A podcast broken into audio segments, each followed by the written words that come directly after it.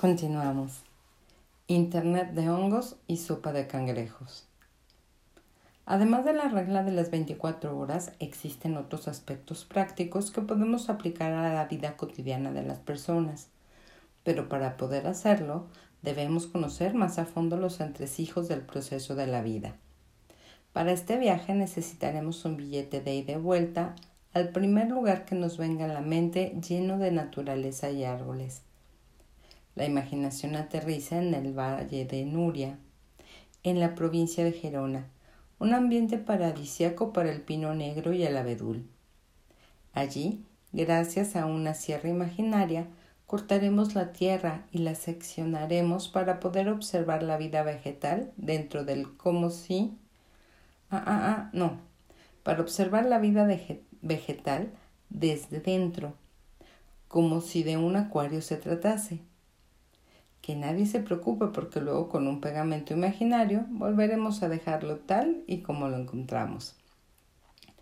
Ante nuestros ojos cobra luz un universo subterráneo conectado por un Internet de hongos mediante el cual plantas y otros organismos intercambian todo tipo de nutrientes y compuestos, incluido nuestro querido carbono procedente de las estrellas.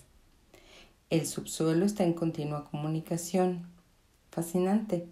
Los seres vivos utilizan esta red, conocida por los geólogos como micorriza, para compartir alimento o avisarle de posibles peligros en un presente cercano. Estamos frente a una descomunal red social donde árboles, plantas, insectos y millones de formas de vida conversan y compartan información todo el tiempo. Las plantas, por ejemplo, Puede que no se preocupen por el dinero o por tener un Ferrari, pero sí se preocupan por la familia o por temas del corazón. Al más puro estilo Corleone, el mundo vegetal es capaz de identificar sus familiares por medio de sus raíces, de enviarse WhatsApps con mensajes de alerta cuando un herbívoro está cerca y de donar nutrientes únicamente a parientes y amigos. Además, no se reproducen entre miembros de la misma familia. Para un organismo sedentario que no puede moverse en todo el día del mismo lugar, y no nos referimos a un informático, la familia es un pilar importante para la supervivencia y la felicidad. Y lo más increíble es que son capaces de hacer todo, ah, ah, perdón, son capaces de hacer todo esto sin un corazón ni un cerebro centralizado.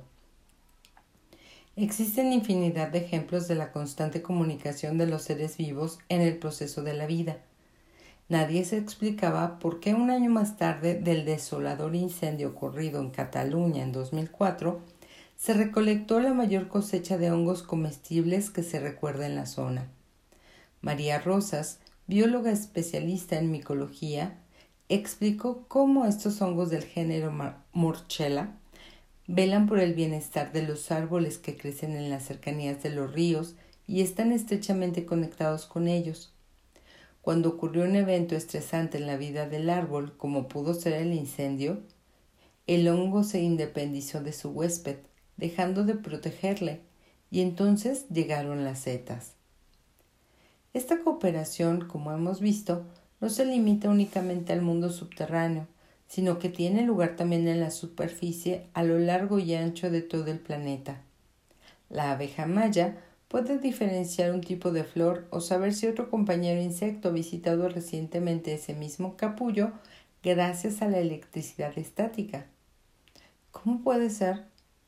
Las alas de las abejas se cargan positivamente al friccionar con el aire y casualmente las plantas están cargadas negativamente. Al entrar en contacto con la flor, ocurre algo similar a cuando acercamos el antebrazo a las pantallas de televisión antiguas, donde el vello del brazo se ponía como escarpias debido a la transferencia de energía electrostática, haciendo que la carga de la flor sea más positiva. Este cambio permite saber a la abeja que viene detrás qué flores han sido visitadas recientemente y despojadas de su néctar. Las abejas y las aves están también en constante comunicación con el sol. al que utilizan como brújula de navegación, aprovechando que la polarización de la luz al atravesar la atmósfera es distinta en cada punto del planeta. La vida es comunicación, una comunicación entre todos y cada uno de los seres vivos del planeta, la cual llega a extremos tan inverosímiles que a veces da un poco de yuyu. Cleve Baxter, un agente americano especialista en la detección de mentiras, se hizo un corte superficial en un dedo mientras realizaba una de sus investigaciones con plantas. Baxter acostumbraba conectar las plantas a un polígrafo, algo así como un detector de mentiras, y esto le permitió comprobar cómo el vegetal conectado reaccionaba inmediatamente tras el corte, dibujando sobre el papel una respuesta de alerta idéntica a una persona que huele el peligro. En ese momento, el investigador tuvo una idea descabellada. ¿Y si la reacción de la planta estuviera relacionada con el corte de su dedo? Lo que Baxter estaba sugiriendo era que el vegetal era consciente de la muerte de las células de su dermis, suficiente para entrar con un en un psiquiátrico, con el único objetivo de eliminar de su cabeza tan insensata estupidez, realizó varias pruebas rápidas e inexplicablemente los resultados dieron la razón a su intuición. El siguiente paso fue reunir a un grupo de científicos especializados en el tema y ponerse manos a la obra para determinar si había sido un resultado aislado e idearon un artilugio da Vincesco que hacía caer a cangrejos dentro de una olla hirviendo en un momento aleatorio mientras tres plantas permanecían conectadas a tres detectores de mentiras en tres habitaciones contiguas. A Baxter le pareció mejor idea matar cangrejos que hacerse constantemente cortes en el dedo. El montaje impedía la conexión visual directa entre el pobre cangrejo que caía a la olla hirviendo y las plantas, de manera que nadie podía saber de antemano cuándo el cangrejo se iba a cocer ni las plantas ni los propios investigadores. Y así descartaban cualquier hipótesis que señalara al investigador como medio de transmisión de información. Tras meses de pruebas, los experimentos de Baxter y su equipo llegaron a una conclusión. Las plantas reaccionaban con exactitud milimétrica cada vez que un crustáceo se, precipitaba sobre el agua hirviendo como si el cangrejo emitiera un grito sordo o como si un hilo invisible capaz de atravesar las paredes conectase planta y animal. El polígrafo fue testigo de esta reacción, un comportamiento que dotaba a los vegetales de rayos X al más puro estilo Superman. Los hogares se llenaron de draconianas, masajeana, la planta empleada en el experimento, a finales de la década de los 60, cuando los resultados del experimento de Baxter llegaron a oídos del mundo, poniendo sobre la mesa que la capacidad de sentir no es exclusiva de los seres humanos, sino que alcanza el mundo animal y vegetal, celular e incluso el subatómico. En los años siguientes estos estudios fueron respaldados por muchos otros que afianzaban la estrecha conexión existente entre todos los seres vivos del planeta. La vida es la mano que mece la cuna del universo, y el hilo invisible que une a los seres humanos con el universo se llama empatía. La historia de Baxter comenzó en realidad una fría noche de 1966 cuando se dirigía a su oficina después de haber pasado el día en la Academia Militar impartiendo un curso de poligrafía a policías y agentes de seguridad.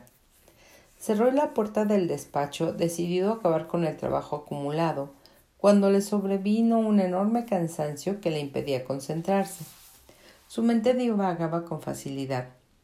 En una de esas ideas, no es cierto, en una de esas idas y venidas al país de nunca jamás, Baxter miró desafiante a la dracánea, a la dracánea, no es, sí, Dracaena, no es, perdón, Dracaena, una planta con imponentes hojas que su secretaria había puesto en la oficina para darle algo de color.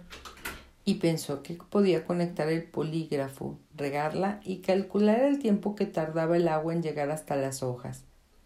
Las plantas tienen un sistema hidráulico para mover el agua de una parte a otra del vegetal, similar a las venas y arterias de los humanos. Lo único es que circula mucho más lento al no disponer de una bomba como el corazón. Para probar esta idea juvenil del explorador, manía que le había acompañado toda la vida, colocó los electrodos del detector de mentiras sobre las hojas. Un polígrafo se basa en un circuito electrónico conocido como galvanómetro que detecta cualquier cambio de conductividad eléctrica en el electrodo. Una persona que miente está nerviosa, suda, y ese sudor, al contener principalmente sales y agua, genera un cambio eléctrico en la piel que, produce, que puede detectar este dispositivo. Si a este tinglado le añadimos una aguja que haga garabatos proporcionales a los cambios eléctricos sobre una hoja de papel, tendremos un detector de mentiras.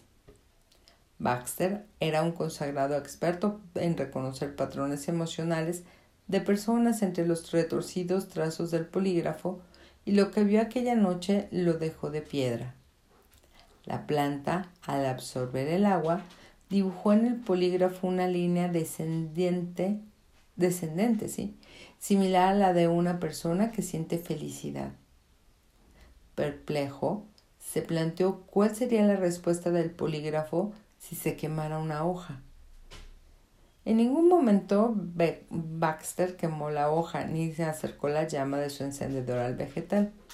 Solo fue necesario un pensamiento para que los electrodos conectados todavía a la planta dieran lugar a una línea ascendente propia de una persona que siente miedo.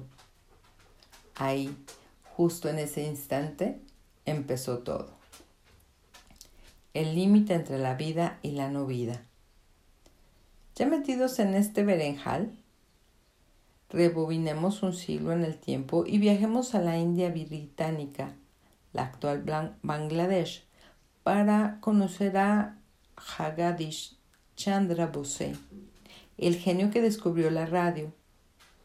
Aunque ser hindú y nacer en 1858 no ayudaba demasiado a que la academia reconociera tus logros. Cotilleos al margen, durante sus fascinantes investigaciones, el científico se preguntó por qué un sistema médico diseñado para recibir ondas de radio perdía sensibilidad cuando funcionaba demasiado tiempo seguido y si quería recuperar el funcionamiento habitual debía apagarlo y dejarlo descansar. Este hecho, aunque puede parecernos igual de interesante que la última película de Chiquito de la Calzada, dio lugar a un profundo estudio que sirve de goma de borrar para hacer desaparecer la línea que separa la vida de la no vida.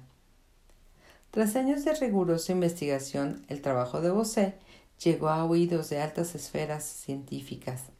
Su trabajo era tan brillante que terminó imponiéndose al racismo de la época cuando el médico y fisiólogo de la Royal Society Mitchell Foster Michael Foster, perdón, todo un estudioso de la University College School, visitó el laboratorio de Bose. Michael fue ahí puesto a tirar por tierra el trabajo del científico y salió del lugar perplejo y emocionado a partes iguales. Con la típica de una escena de Hollywood, Bose mostró a sus invitados una gráfica y le preguntó si sabía de qué se trataba. Foster con cara de ¿por qué no me has por quién me has tomado? respondió rápidamente que estaba frente a la curva de respuesta típica de un músculo. Habría sido glorioso poder contemplar en directo su rostro cuando Bosé le comunicó que estaba frente a la respuesta de una lata metálica. Aquí en el libro nos está mostrando tres imágenes de unas líneas que suben y bajan. Y dice, aquí podemos ver las tres señales que registró Bose durante su experimento. A corresponde a la respuesta de un músculo, P de una planta y M de un metal. ¿No os parecen primas hermanas? Y sí, realmente son muy similares. La gráfica que le mostró Bose fue concretamente la señal M de la imagen anterior. El científico inglés quedó tan fascinado con su trabajo que le extendió una invitación y llevó a Bose a realizar públicamente una demostración en la Royal Society el 10 de mayo de 1901.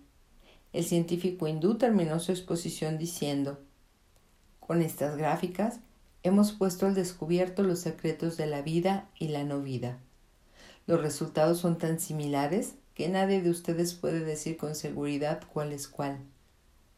A la vista de los resultados, ¿para qué seguir dibujando una línea entre la vida y la no vida cuando vemos que tales barreras absolutas no existen? Amén. Bose puso de manifiesto en la Royal Society que nada de lo que vemos es ajeno al proceso de la vida y nos invita a reflexionar acerca de los límites del cuerpo humano. Parece un tema muy obvio, pero si la línea entre la vida y la no vida se transparenta, ¿dónde terminamos nosotros y empieza el mundo? Esta va a ser la primera incursión de muchas en el organismo humano.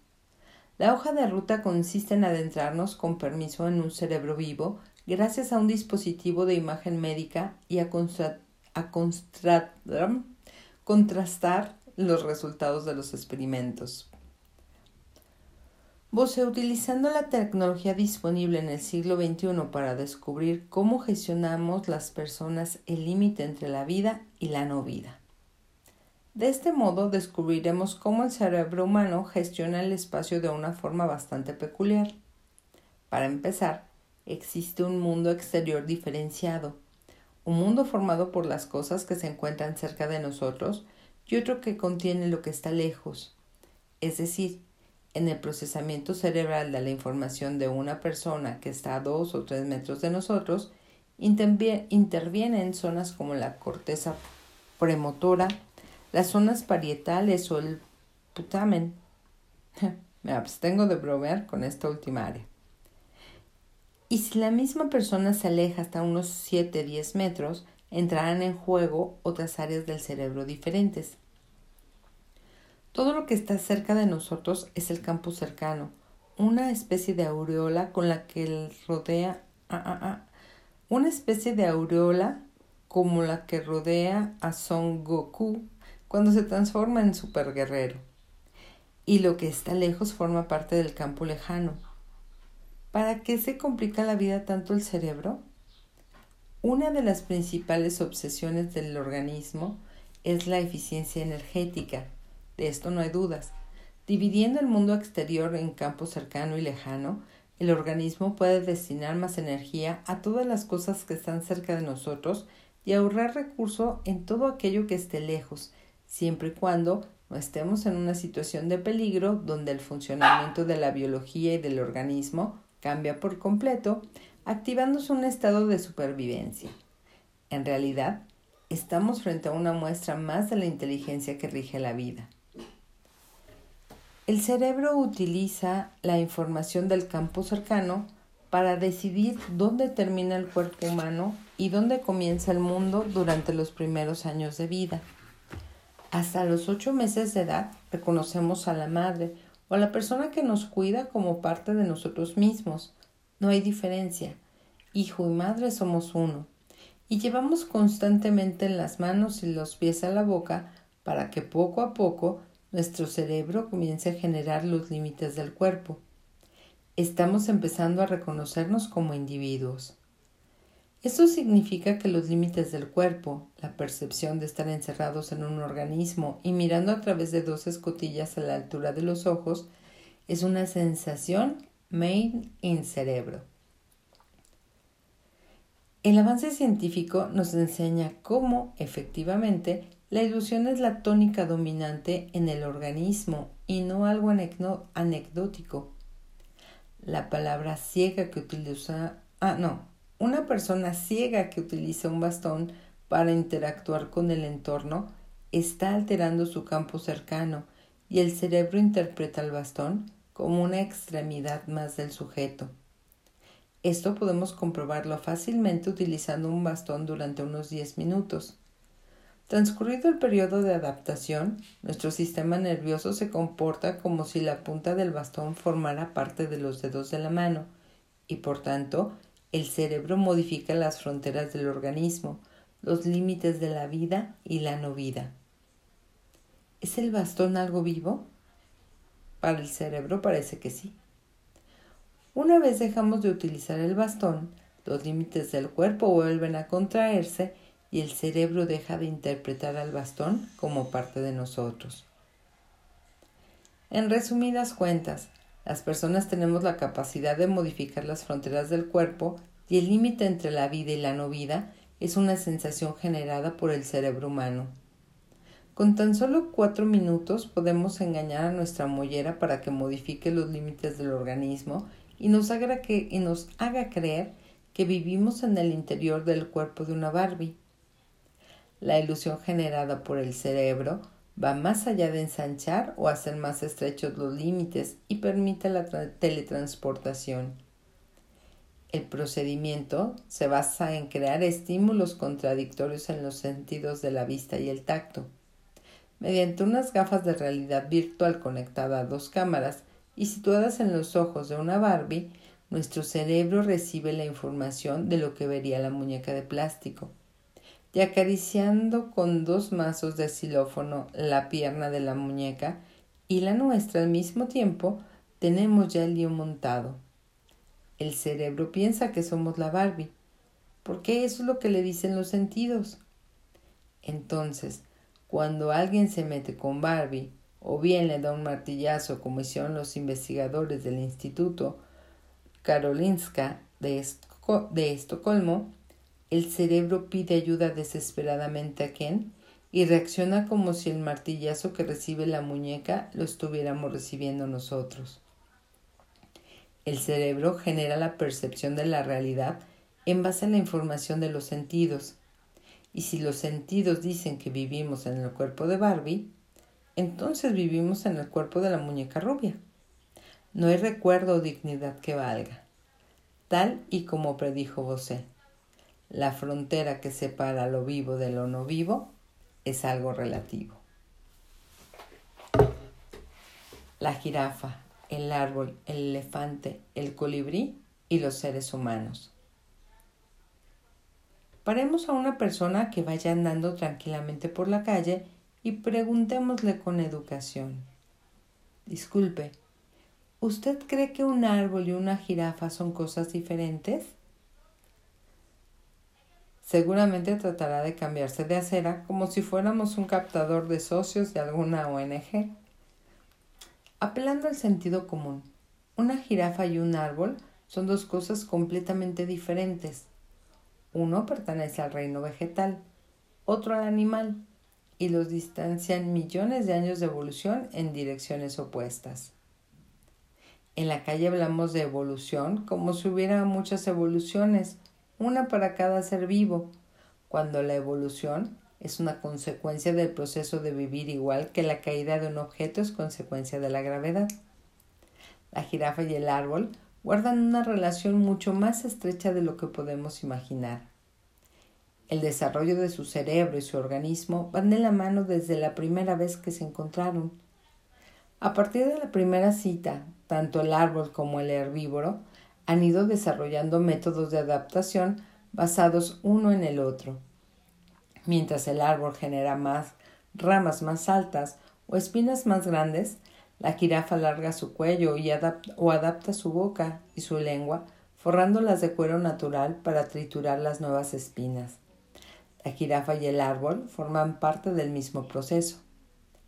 La línea que separa un organismo de otro se asemeja a la percepción que tenemos cuando vemos una línea divisoria entre el mar y el cielo. En realidad no existe ninguna línea. Lo mismo ocurre con la jirafa y el árbol. Ambos cuerpos están conectados por unos hilos invisibles controlados por el proceso de la vida.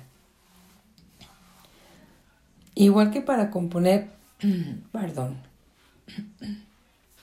igual que para componer una imagen, un monitor de ordenador o una impresora superpone luces o pigmentos de diferentes colores, dando como resultado algo más que la suma de simples píxeles, el proceso de la vida propicia todo el tiempo nuevos sistemas emergentes. Estos nuevos sistemas, formados por varios individuos, son capaces de desarrollar capacidades inconcebibles a priori para cada individuo por separado. En la ciencia e ingeniería decimos que el resultado es más que la suma de las partes, idea que hemos visto anteriormente en las ecuaciones de Lorentz, donde 1 más 1 no tiene por qué ser 2, sino que pueden tomar el valor de 25.782 en función de las condiciones presentes. Volvemos al universo no lineal. En una imagen surgen nuevas propiedades tras sumar cada píxel por separado, como una profundidad de campo, el encuadre o la capacidad de transmitir una emoción, nuevas características que no habíamos podido imaginar antes de ponernos a juntar píxeles. En términos de vida ocurre lo mismo. La jirafa se relaciona con el árbol. Luego la misma jirafa interacciona con un elefante mientras sobre el árbol se posa un colibrí de manera que el elefante afecta el desarrollo del árbol y el colibrí a la jirafa, al mismo tiempo que el elefante y el colibrí terminan conectándose también. Esta conexión permite a los organismos vincularse sin necesidad de encontrarse físicamente uno con otro. El resultado es un nuevo sistema dirigido por el presente, sin límites definidos, donde rigen leyes no lineales que llamamos vida. Somos lo que somos no por mérito propio o por casualidades de la vida, sino porque las jirafas son como son, los árboles son como son, los elefantes son como son, y porque nuestro jefe es como es. Cada uno de ellos altera el proceso de la vida añadiendo nuevos tramos, dando lugar a una gran reacción en cadena de cambios que nos afectan a todos. Aquella bola roja que antes golpeaba el extremo de un brazo que giraba sobre un eje para empujar un trozo de madera, ahora baja por una nueva rampa, fruto de una relación original con un nuevo ser vivo. ¿Somos capaces los seres humanos de introducir elementos en esta reacción en cadena que llamamos vida? Sí. En 2016 hemos sido padres primerizos de una bacteria formada por 473 genes sintéticos. También hemos tratado de incluir elementos electrónicos o mecánicos en el proceso de la vida, aunque no con tanto éxito. A pesar de todo, hemos recibido con cariño a Adam, un prototipo de robot científico capaz de investigar él solito las funciones de los genes de la levadura. Hemos tratado de reproducir el cerebro de un gato mediante 25.000 procesadores e incluso hemos realizado un modelo simplificado del cerebro humano formado por unos 2 millones y medio de neuronas. En nuestro corto camino como creadores de vida, hemos aprendido algunas cosas útiles. Para hacer un potaje de garbanzos, no es suficiente con poner todos los ingredientes en una olla a fuego medio todo tiene sus tiempos y su contexto. La vida, al igual que la cocina, es un proceso. Hay que lavar las acelgas, quitar esos hilitos que solo saben dar tiricia, pelar las patatas con cariño y hervir de antemano los garbanzos. Queda buenísimo con huevo duro rallado. La vida es una Thermomix que se programa a sí misma, de aquí lo de autodirigida y el resultado es mucho más que la suma de sus partes. Un potaje, al igual que ocurre con una imagen o una jirafa, es más que la suma de sus ingredientes porque tiene lugar reacciones químicas que dan la bienvenida a nuevos olores, sabores y texturas. Extendiendo esta idea al cuerpo humano, un organismo es mucho más que un conjunto de células. Aunque al día de hoy no comprendamos del todo bien el proceso, existe un punto donde las células dejan de comportarse de manera individual para trabajar como un todo, formando tejidos, órganos, comportándose como un nuevo ser vivo, lo mismo que ocurre con el elefante, la jirafa, el árbol o el colibrí. Es imposible que un ser humano se desconecte del proceso de la vida. Por lo tanto, siempre que creamos estar haciendo algo de manera individual, en realidad no es más que eso, una creencia. Este es uno de los principales motivos por el cual no entendemos nuestra vida, porque tratamos de comprenderlo usando una forma de pensar lineal que busca constantemente causa y efecto, convirtiendo la vida en algo extraño y enigmático. Pero la vida no tiene nada de extraño, simplemente no es lineal. ¿Tendría acaso sentido que un hombre hable, vea la tele o haga la compra sin el 95% de su cerebro? Obviamente no. De hecho, debería estar en el otro barrio. Causa, falta del 95% de masa cerebral. Efecto, saludar a San Pedro. Pensaría un cerebro lineal. Hace algunos años, una revista científica de referencia publicó en un artículo la historia de un funcionario francés, padre de familia, dos hijos, que presentaba una hidrocefalia que había reducido su masa cerebral a un 5%. Un cerebro lineal hablaría de milagro o de caso aislado. Incluso podría llegar a pensar que es hijo de Chuck Norris. Pero una persona consciente de la naturaleza no lineal del proceso de la vida sabe que la vida es una fuente constante de sucesos no lineales, milagros. Una agrupación de células da lugar a un hígado capaz de llevar a cabo 500 funciones diferentes dentro del organismo. Un milagro y participa al mismo tiempo en nuevos sistemas emergentes como puede ser una conciencia llamada David. Otro milagro. Todo cuanto vemos y experimentamos en este mundo son pequeños tramos que forman parte de una gran reacción en cadena. Desde los 835 militantes imputados del PP conocidos hasta el día de hoy, hasta María Teresa de Calcuta, pasando por un negocio, la fiesta del orgullo o las armas de la destrucción masiva. Sin excepción. Ahora bien, cuando un cerebro basado en pensamientos lineales mira un universo no lineal, puede tener la sensación de no entender ni papa, de ver un mundo completamente loco. Pero cuando un cerebro utiliza una fuente de pensamiento no lineal y vuelve a mirar a los ojos de la vida, encuentra el sentido. Cada tramo del proceso es un proyecto de vida y el límite entre la vida y la no vida desaparece. Entonces empiezas a tomar conciencia de que todo está vivo. Las relaciones, los proyectos, los sueños, todos son sistemas emergentes que forman parte del mismo proceso. Darse cuenta de eso y experimentarlo nos llevará muy pronto a cambiar el vocabulario diario a tratar las relaciones o los proyectos como seres vivos que toman sus propias decisiones y nos abriremos a respetarlas. En pocos años esto será tan habitual como el caramelo en un flan. Muchas personas piensan que los seres humanos nos hemos desconectado de la vida y la naturaleza. Vemos al Homo sapiens como el culpable del cambio climático, de la deforestación de bosques, como el causante de las continuas borracheras que se pilla el planeta desde la revolución industrial, del hambre o las guerras. Incluso llegamos a vernos como extraños animales que pasan sus días delante de una pantalla bañados en luz artificial, ajenos a los bosques y a una naturaleza salvo para encender una barbacoa o clavar una sombrilla. Subidos lomo, no, subidos a lomos de este libro, Sabemos que es imposible desconectarse de la reacción en cadena de la vida. De hecho, este mismo libro forma parte de ella también. Es cierto que muchas de nuestras acciones han perdido la empatía con la vida, pero la sensación de angustia que sentimos al mirar el mundo es fruto de una mirada, lineal y no de esas acciones, tal y como descubriremos a lo largo de nuestro viaje. Con cada decisión, con cada simple acto, aunque nadie nos vea, estamos alterando un tramo de la vida. Estamos cambiando la dirección de una bolita roja o variando el ángulo de un brazo giratorio. Pero no importa, no hay nada que temer.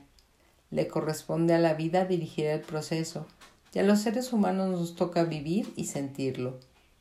¿Quiénes somos? Somos parte de un proceso y por lo tanto somos el proceso. Somos vida. votar al PP y a Podemos al mismo tiempo. Antes de abandonar el ámbito global de la vida para enfocarnos en una parte del proceso que conocemos como ser humano, hay un último aspecto a tratar. En ocasiones, las personas llamamos vida a aquello que nos rodea, a las historias de las cosas que nos pasan. Unos llaman vida de ricos, no es cierto, unos llevan una vida de ricos, otra de perros, y en lugar de poner punto y final decimos, así es la vida. Tenemos vida privada, profesional, familiar, una vida intelectual o material. Tenemos tantas vidas que hasta los gatos están empezando a mirarnos con envidia. Lo importante es que en este caso solemos hacer referencia a algo externo.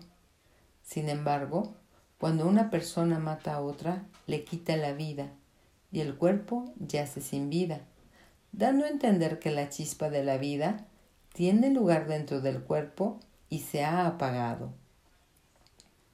Hemos descubierto que la vida es un proceso, un juego de reacciones en cadena del que participa tanto como ah, ah, ah, Voy de nuevo. Hemos descubierto que la vida es un proceso, un juego de reacciones en cadena del que participa todo cuanto podamos conocer. Entonces, ¿es la vida algo individual y existen tantas vidas como seres humanos? ¿O por el contrario, la vida es algo externo, por lo que solo hay una y la vivimos entre todos? Aquí es donde el sentido común y la personalidad de cada uno se apresura a responder. Si somos más de ciencias, argumentaremos que una persona es un ser individual, una máquina muy compleja que interactúa en el entorno, perdón, que interactúa con el entorno de la cual estamos aprendiendo su funcionamiento. En cambio, si somos de mixtas, hablaremos de mecanismos sociales e incluso puede que, si somos de corte espiritual, aboguemos por un todo somos uno sea cual sea la postura que nos haga más tilín, todas y cada una de ellas procede de un pensamiento lineal. ¿Somos capaces de describir la gravedad? No. A lo sumo podremos describir sus efectos, sentirla. Soltar este libro supone sentenciarlo a caer al suelo, pero ver el libro caer es ver los efectos de la gravedad y no la gravedad en sí misma. La gravedad es una fuerza de alcance infinito. En el espacio hay gravedad, que podemos sentir mientras sostenemos un objeto, pero no podemos verla. Todo cuanto presenciamos en nuestro día a día, incluida la gravedad, el espacio o el tiempo, todo cuanto existe en el cosmos, desde una sonrisa a la energía oscura, es el resultado del proceso inteligente de la vida, y estas fuerzas conforman el sustrato donde las personas imprimimos la realidad. Siempre que decidamos usar una postura lineal, en ese decir, perdemos la visión de la vida. Solo desde una visión no lineal podemos abordar con sentido si hay una sola vida que vivimos entre todos o es algo individual de cada organismo y nos daremos cuenta enseguida de que se trata de un planteamiento sin sentido. No hay cuestión. En el mundo no lineal existe la superposición, donde una cuestión puede tener dos estados al mismo tiempo.